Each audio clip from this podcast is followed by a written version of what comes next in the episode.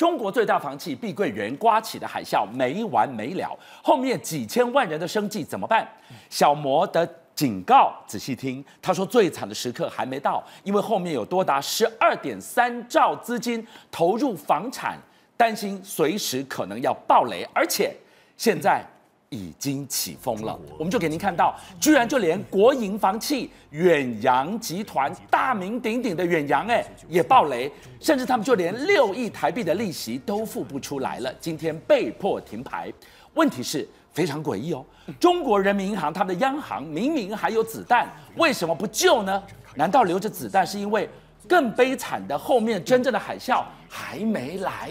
山雨欲来风满楼，新加坡过去叫做矿坑中的金丝雀，小小的一个国家，可是各位他们在金融业可是非常的一个发达。这次俊相哥非常罕见，新加坡目前的副总理也是未来的接班人黄循财，最近特别发表了一个说法，他说在美中贸易跟地缘政治问题严重之际。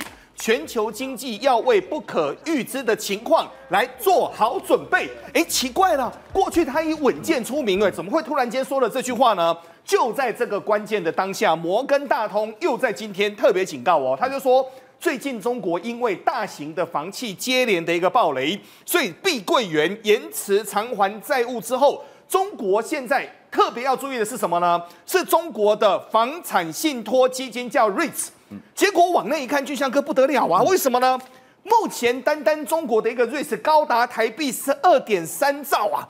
那么目前的一个资产呢，还面临了一个更高的一个风险啊！所以你的意思是说，今天后面牵涉几千万人生计的碧桂园海啸刮了就刮了，后面这个十二点三兆才是真正最惊恐的时刻。而且现在呢，这个炸弹踢它踢它还在响。为什么呢？中国保险巨头叫中国人寿，各位，这个可是全中国最大的哦，持股近三成的这个叫远洋集团，这个正常来说的话，应该是盆满钵满的，居然在十四日公告哦，他们说他们明年七月到期的一档美元债券呢，现在未能在十三日的宽限期前。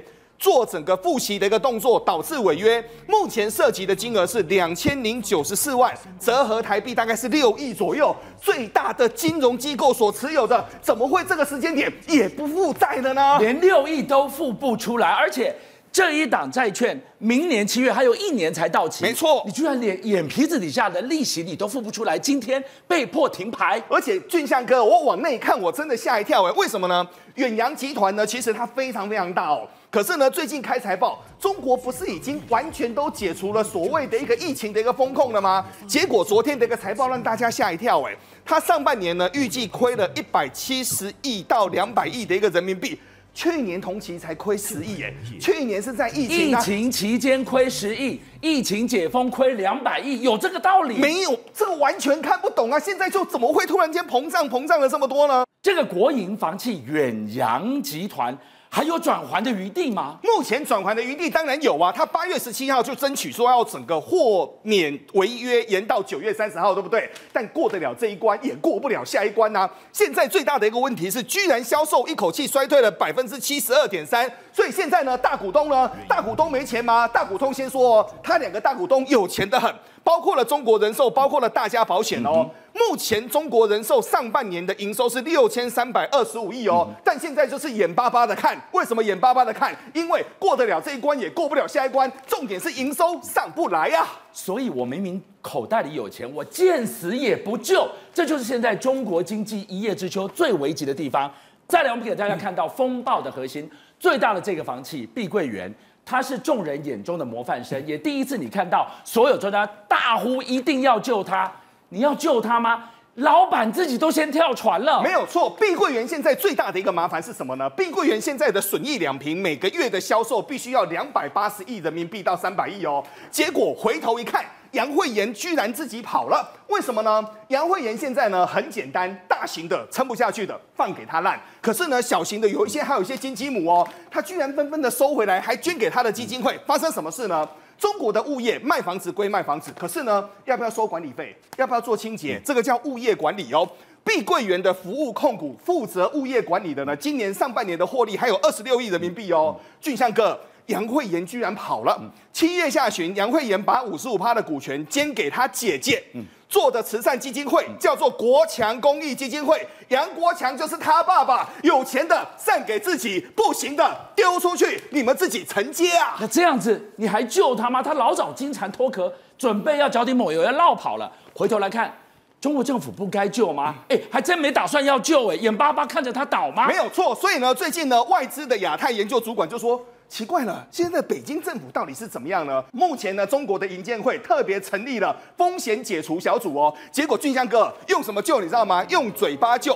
恒大的负债是三千四百亿美元哦，碧桂园的负债是两千亿美元哦。结果呢，现在政府说我救，怎么救呢？目前用四项的工具，用五亿人民币。你这一来一回，你就知道目前的长官用的叫拖字诀。可是民间机构呢？民间机构就是看看中央政府到底要怎么办。那现在中央政府呢，拖一天算一天，金额太大，他们也救不了啊。怪了，会长，我们看到了恒大三千多亿，碧桂园两千亿。一个一个窟窿都是世纪级的窟窿。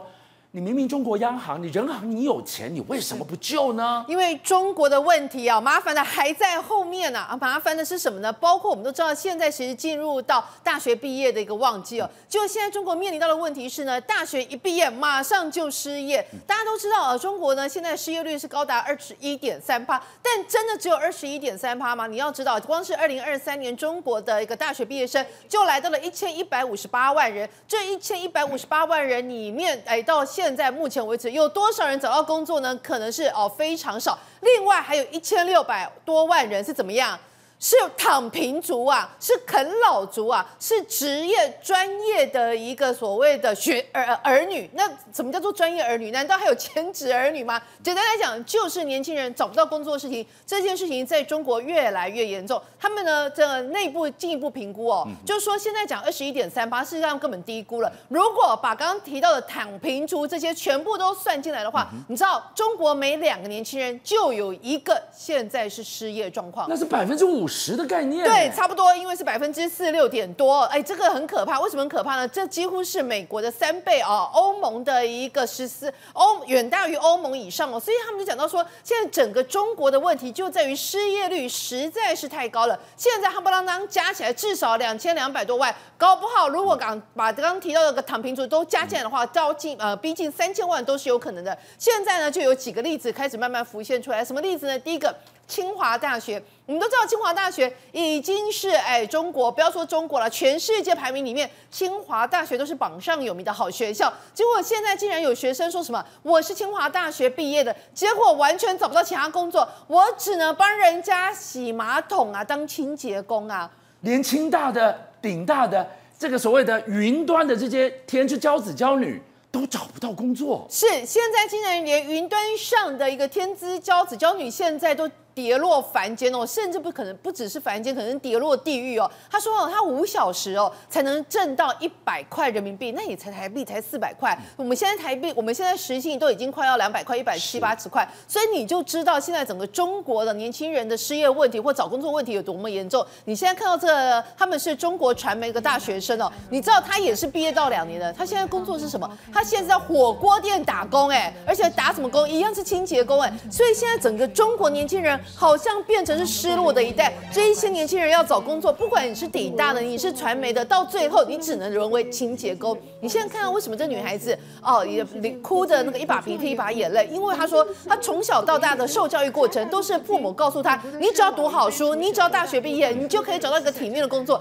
你人生自此一帆风顺。结果事实呢？事实她毕业之后，她丢了八百份履历表，结果竟然还是找不到工作。他心想说：“到底上大学有什么用？上大学给我的压呃，给我的那个成就是什么？没有，我连一个糊口的工作都没有。我压力大到我不敢回乡见我的老父母，因为我很害怕。我回乡之后，他们问我：‘哎，你工作找得怎么样？’结果我完全没有告诉他们，其实我完全找不到工作。所以今天晚上我们看到了碧桂园扣下了这个扳机之后，接连爆雷。中国雷曼时刻真的一步一步逼近吗？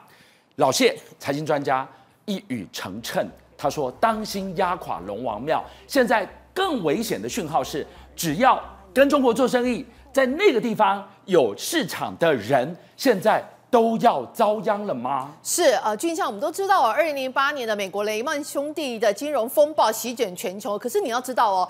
美国对对于全世界的经济贡献度其实才二十二趴，中国过去十年对于全世界的经济贡献度是高达四十趴，贡献度越高的代表意义是它对于国家呃整个全世界的依存度、经济的一个影响度越高。所以换句话说，今天如果中国真的出现所谓的金融海啸，或者是中国版的雷曼兄弟的话，事实上全世界的企业恐怕都没有办法啊自绝于其外。那第二件事情是中国现在真的经济来到了雷曼兄弟的时刻吗？事实上这。呃，最近公布了一些数据，真的让我们没有办法乐观了。包括什么？第二季度，大家说，哎呀，第二季度好像呃 GDP 有那个年增六点三趴，还有六趴哎。但是那是因为去年的第二季，事实上是全那个全上海都进行风控当中，你把这个因素扣除掉，你用那个季度相比的话，其实呢，中国第二季的季度呃只比上一季增加了零点三趴左右，所以事实上是一个数字非常不好看的。因此他们预估今年全年中国的 GDP 可能只有。三趴，这个应该是改革之后啊非常惨的一个状况。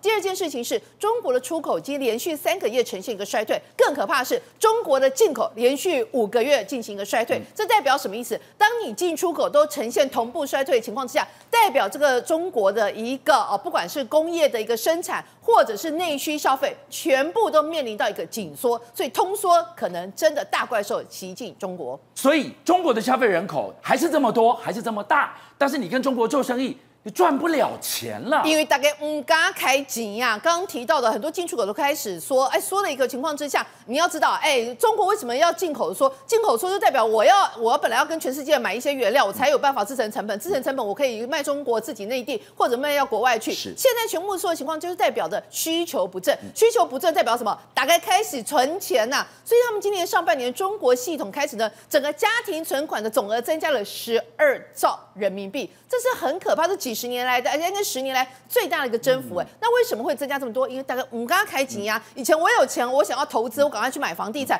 这帮房地产美不美呀？你买了可能就是接到炸弹。所以为什么呃我们的啊谢金和谢社长说风雨欲来啊，台湾千万不要小觑啊？怎么说呢？就是包括开发金、中信金、中租、富邦金跟上海银行这几家呃呃业者，他们在中国的一个破险比重还蛮高的哦。包括像啊凯基银还有中国信托，超过都五。五十趴，虽然呢，他们绝大多数放款对象都是台湾企业，但是呢，有一些呃银行啊，包括富邦的华谊银行、上海的商银哦，在中国是直接有据点的。哎，这些银行真的也要小心，会不会有一些呆账账款收不回来的冲击？所以我们在看的是中概股沾到中国市场都遭殃。美国制造业也没办法幸免啊！是我们都知道哦，美国其实过去一段时间以来的很大的一个成长都是靠中国。结果现在《华尔街日报》说了一句什么事情呢？他说啊，中国经济的恶蛇事实上也冲击了一些美国制造业，像是谁？像是啊化学的巨过杜邦哦。我们都知道巨呃杜邦呢，他在去年的时候五六月的时候，竟然把他们的一个公司直接卖给中国，因为中国市场对他们来讲真的已经呈现一个衰退现象。